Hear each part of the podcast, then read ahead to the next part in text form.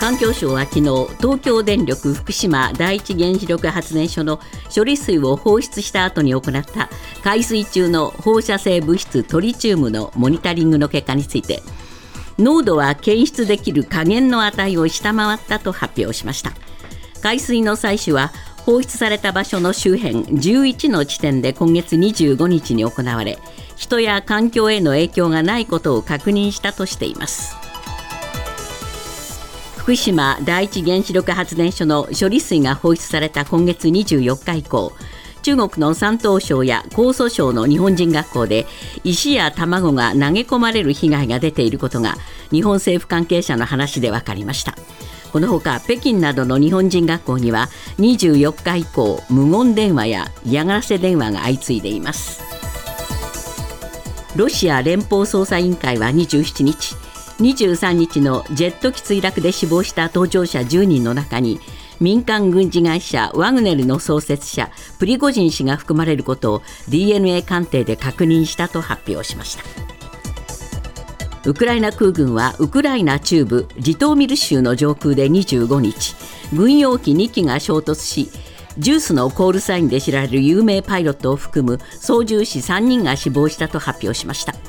このパイロットについてアメリカの CNN テレビはロシアによる侵攻当初にウクライナ中部や北部を防衛しキーウの幽霊と称された部隊の一人だったと報じています。衝突の原因は明らかにされていません。日銀の上田和夫総裁は26日アメリカ西部ワイオミング州で行われた経済シンポジウムでアメリカと中国の対立を背景とした経済分断の悪影響に懸念を示しました。また日本についてはまだ持続的安定的に物価上昇率2%の目標を達成できていないため金融緩和を続けていると説明しました。続いてスポーツです。バスケットボール男子のワールドカップは昨日1次リーグ E 組の第2戦が行われ日本がフィンランドに98対88で逆転勝ちしました。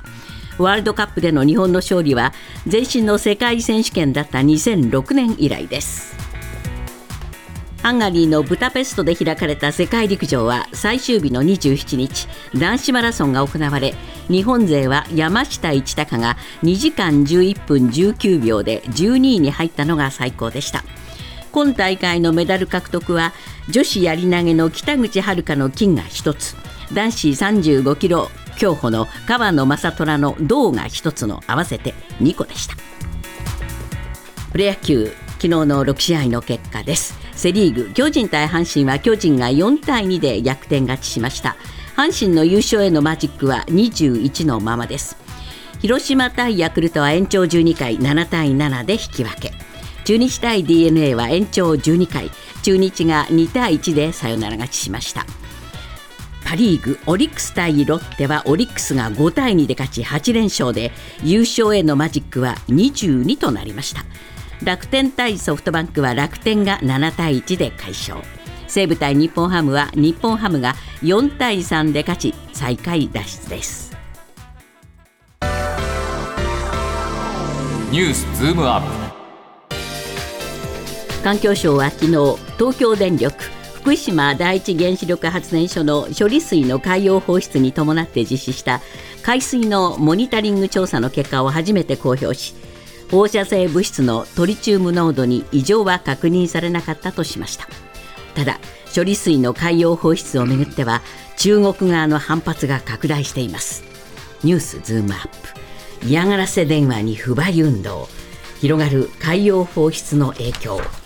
今日のコメンテーター時事通信山田圭介さんです。えーまあ、処理水の海洋放出始まって、えー、一体実際はどうなのかということで、えー、昨日モニタリング調査の結果が出ましたね、そうですね、昨日午前ああの朝なんですけれども、えー、周辺海域の11箇所で海水を採取してですね、えー、で、そのトリチウムの濃度のモニタリング調査の結果を昨日初めて公表したとい。うことです。はい、でその結果はですね、検出できる下限値である1リットルあたり7から8ベクレルを下回ってですね、えー、人や環境への影響がないということを確認したと発表しました。えー、でこれちなみに世界保健機関のですね飲料水のガイドラインではですね、えー、1リットルあたり1万ベクレルなので、まあ、それに比べると相当低い、えー、レベルのなんかこれ、えー、単位がちょっとそんな単位が違うんですかっていうくらい違いますね、これ。この比較はもうちょっと、えー、あの桁がもう大きく違うわけです、ほとんど見か見つからなかったみたいな話,、ね、話なんでしょ、まあ、まあ、事実上ゼロに近いというような印象ですね、この数字を見る限りはですね。えー、しかもこれ、海水が混じりますと、まあ、薄まっていくと。えーということでして、今後、まあ、週1回のペースで測定を続けるんだということなんですけれども、ね、はい、はい、まあ、こういう数値が下回ったということなんで、えー、科学的には問題なしということになるわけですか、うん、そうですね、うん、もう科学的にはこれ、まああの疑いようもなく、ですね、えー、まあ、科学的にはあ基準値を下回ってますから、はい、科学的には安全であるということは、まあ、これはまあほぼ言い切っていい、ほぼどころか言い切っていいというですね、えー、まあ、数字であると、まあ、これは考えていいと、まあ、考えます。そうですね、えー、まあ、こういう数値をはっきりとあの周知することも大事なんですね。そうですね。でこれやっぱり継続していくってことが大事ですし、はい、まああのいくら数字が低くてもやっぱり出し続けていくと、このつまり発表し続けていくということは、これはまああの絶対やめてはいけないことであると思うんですけれども、ね、はい、まあ、それでもまだ世論調査なんかやってみると、ですね説明不十分という声が出てくるわけですね。でまああの海洋放出そのものはですね評価するがこう49でですね、評価しない29を非常に大きく上回っているわけですね。まあこれ仕方がないんだということにはなるんでしょう。やむを得ないんだと。えーところが、その毎日新聞の調査で、海洋放出に関して政府と東電の説明が十分かどうかということについては、十分だという方は26%に過ぎず、不十分は60%で倍以上なんですね。そうでえー、これ、しかも不十分だという人は先月よりも7ポイントも増えているということです。えーまあ、ですから政府や東電の説明が不足しているということになると思うんですね。そうですね、えー、どうなんでしょうかね、こういうその中で、えー、やっぱり実際に説明不足だというふうに山田さんも感じますか？私はですね、えー、あの説明をする際にですね、この安全面をすごくまあ強調するということは非常に大事なんですけれども、えー、やはり地元の方もおっしゃってるように、その安心が欲しいんだと、うん、でこの件に関しては2つあって、やはり風評被害なんですけれども、海外の風評あの、国内の風評被害と海外の風評被害にどう対応していくのかと、はい、でまあ国、国外の方は後ほど申しますけど、国内の風評被害にしても、ですね、えー、まあ、ある意味でもっとこう国民、つまり福島なら福島以外の方に対しても、ですね、安全であることをアピールするための、まあ、それこそいろんなあことを比較して、ですね、えー、まあ、パフォーマンスすると、はい、いうこと、この面がやっぱり私は足りないような感じがしますね。そうですか、えーまあ、海外で言えば中国の反発がこれ、山田さん、ちょっとヒステリックですね。あそうですね、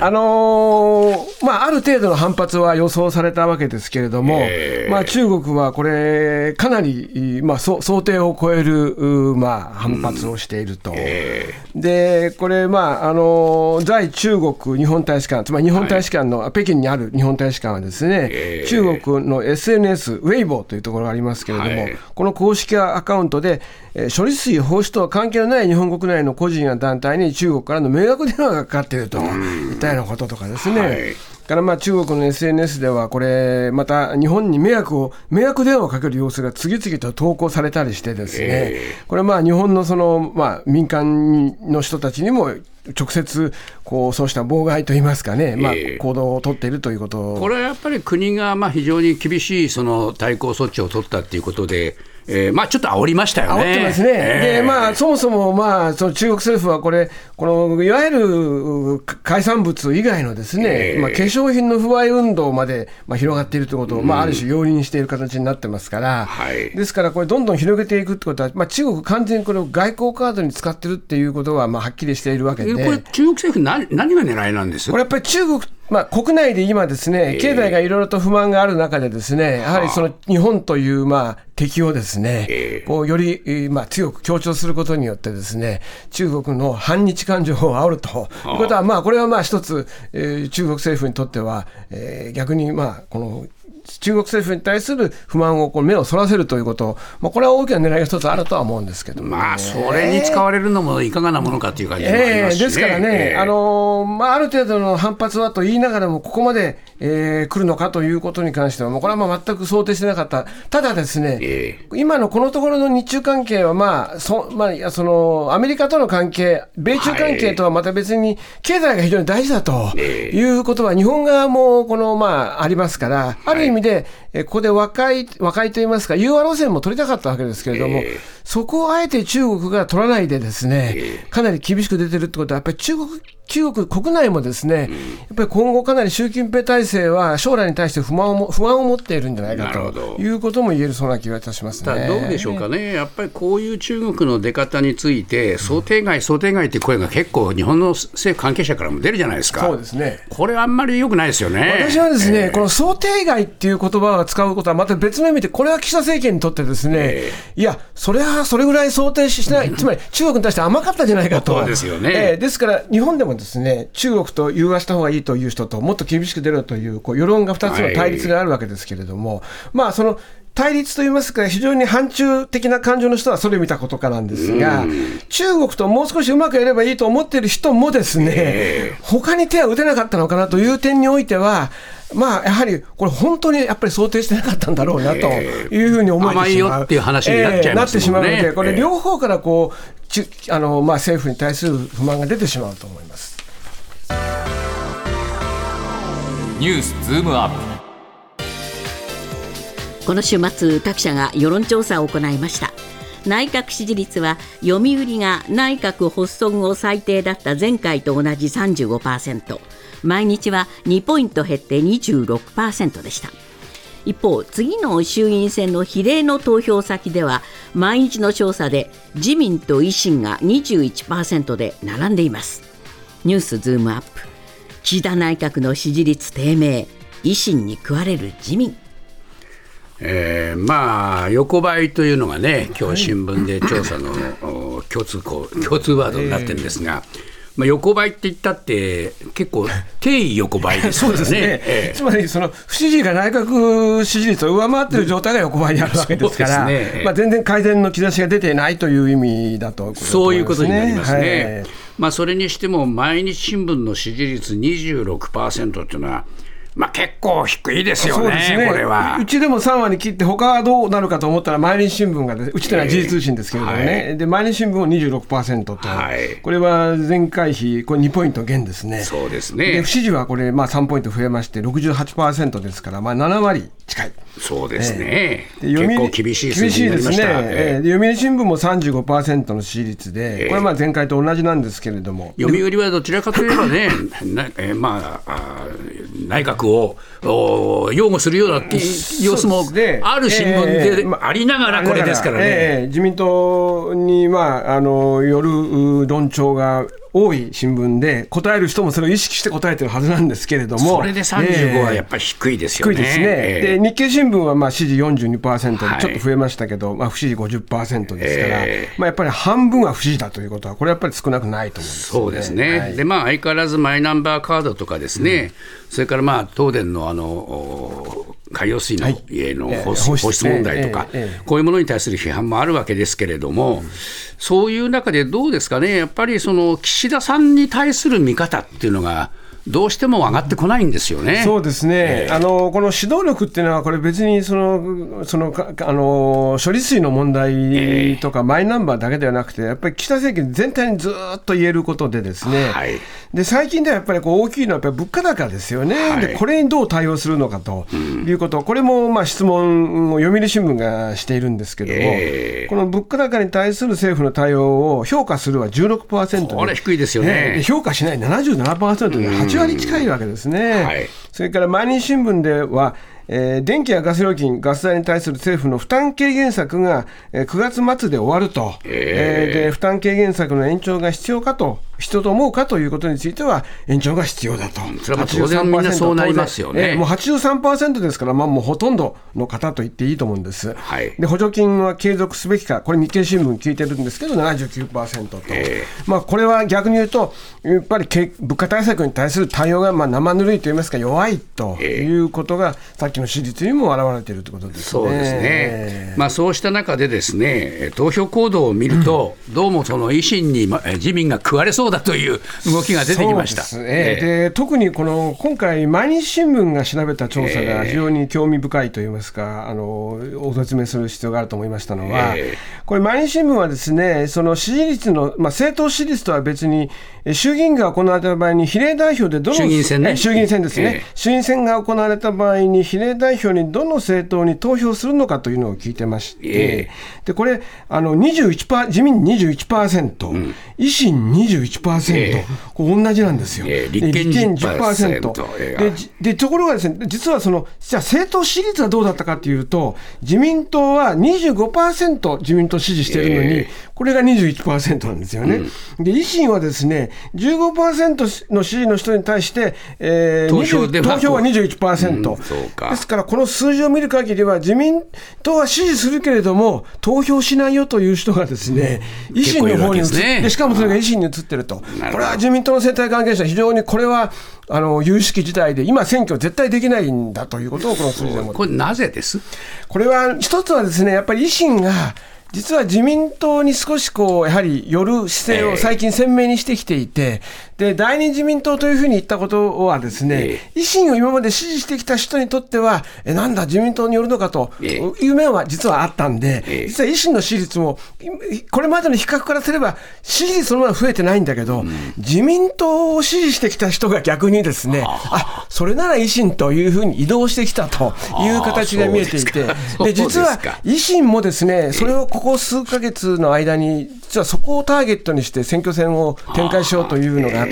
まあ、そういう意味では、ここが功を奏、ここ、そういう意味では維新が功を奏しつつあるということではあると思うんですね。そうですか。まあ、このことが一体、この世の中にどう影響してくるかっていうのはね、まだちょっと見えませんね。でまあ、相変わらず立憲は低い数字しか出てない、どちらもということです。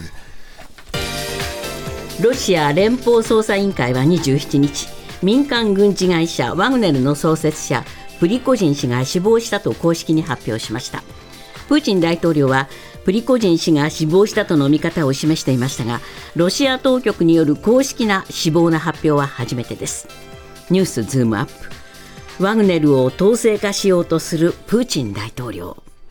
えー、生前の動画が公開されたんだそうですね。そうなんですね、えー、これあの、短いプリゴジン氏の、まあ、インタビュー動画なんですけれども、はい、40秒の長さなんですが、えー、このロシアの軍事ブローカーとのインタビューの一部でして、はい、これ、実は4月29日に公表されたものなんですけれども、うん、テレグラムのですねワグネルのチャンネルであるグレイゾーンというところでは公開はされていたと。うん、でこの中でプリゴジン氏はですね我慢の限界だ。なぜ正直に話すのか。私にはこれからこの国で生きていく人に嘘を言う権利はないからだと言ってですね、ええ、で私を殺した方がいいと言ったっていう挑発的な発言をして、はあはあ、さらに、えまたこのプリゴジン氏は私は嘘は言わない。ロシアは大惨事の瀬戸際にある、今、歯車を直さないと飛行機は空中分解してしまうというですね、えー、表現、まあ、非常に象徴的な、えー、ちょっとまあ意味深なと言いますかね、今となっては、えー、そうですね、えー、これ、何を意味しましたかね。これはですね、えー、まあ、この時ですね、やはり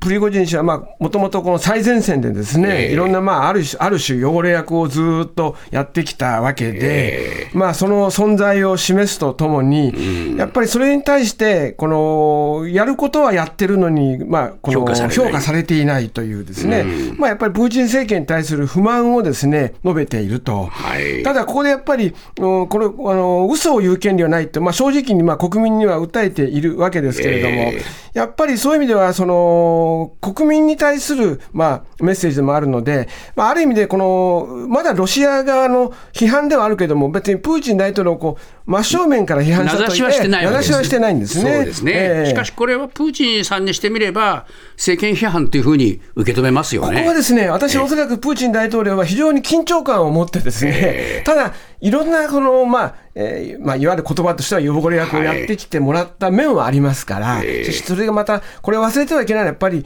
この今回のウクライナの侵攻における非常に残虐な行為、うん、これ、まあ、当初、非常にこれは報じられてですね、えー、まあ、このショックがショックを与えましたが、やっぱりこれを担ってきたのもプリゴジン氏であるわけで、えー、ある意味でその、まあえー、プーチン大統領の風よけにもなっていた面がありますから、ここはですから、一直線にプリゴジン氏を、まあ、あの処分したりですね、えー、排除できなかったっていう面はあったと思うんですけどね。ただし、まあ、今出てきた動きで言うと、はい、みんなに忠誠誓わせると、はい、こういう大統領令が出てきたということはですね、やっぱり、えー、プリゴジンなき後えー、もう反逆は許さんぞっていう、これ、メッセージでしょ？これ、私ですね、えー、6月の反逆から2か月経ってたわけですね、えー、ですぐに、まあ、この処処刑といいますか、えー、あのまあ、ペナルティーをしなかったと、えー、つまり摩擦しなかったという中にはですね、このプリゴジン氏がどういう役割を、このロシアとの、ロシア軍との関係でですね、距離を持つのか、忠誠を誓うのかっていうのを見てたと思うんですね。えー、やはりそうすると、まあ、そのワグネルそのものは、これは非常に重要な組織であるけれども、プリゴジン氏の行動というのは、やはりこれは反逆的であるという、やっぱり結論をどっかで出したと思うんですね。うん、で、ね。えー、まさにそのことを実行した直後に、この同時にと言ってもいいと思うんですが、えー、国会の忠誠の契約と、まさにこれをしたかったんだということだと思うんですね。そうですね。結局、まあ、独裁者は、はい、えー、こういうそのプリゴジンのような、えー、反逆は許さんと。いうことをはっきりさせたわけですよね。そうですね。えー、まあ、あれだけの残虐な行為を、まあ、もともと指揮している、あの、プーチン大統領ですから、このプリゴジン氏が、この言うことを聞かなくなった時に抹殺することは、彼にとっては、あまり大きなですね、えー、決断というか、もう、ある種の、当然の行動に入っていたとすら思えるぐらい、まあ、ある意味で冷淡にやってしまったんではないかというふうに考えます。